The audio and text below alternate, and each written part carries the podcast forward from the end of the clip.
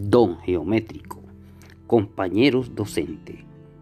Les describiré a Don Geométrico y los invito a escuchar las pistas para dibujarlo.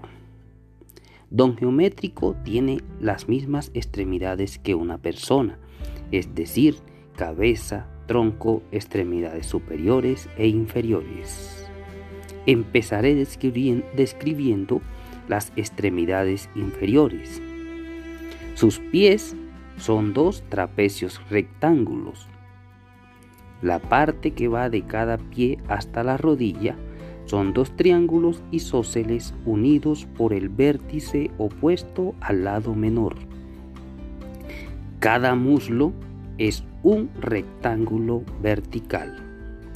Su tronco son tres rectángulos verticales unidos entre sí.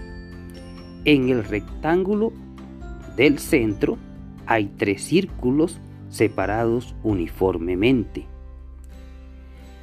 Cada brazo está formado por un cuadrado que se desprende inmediatamente de su hombro, seguido de un triángulo escaleno rectángulo. El antebrazo es un triángulo isósceles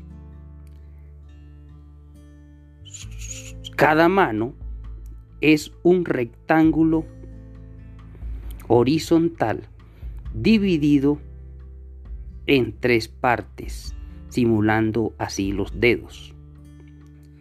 Su cabeza es una circunferencia, sus orejas dos círculos, sus ojos dos rectángulos horizontales, su nariz un rectángulo vertical su boca un rectángulo horizontal y encima de su cabeza, es decir, su sombrero, un triángulo isósceles.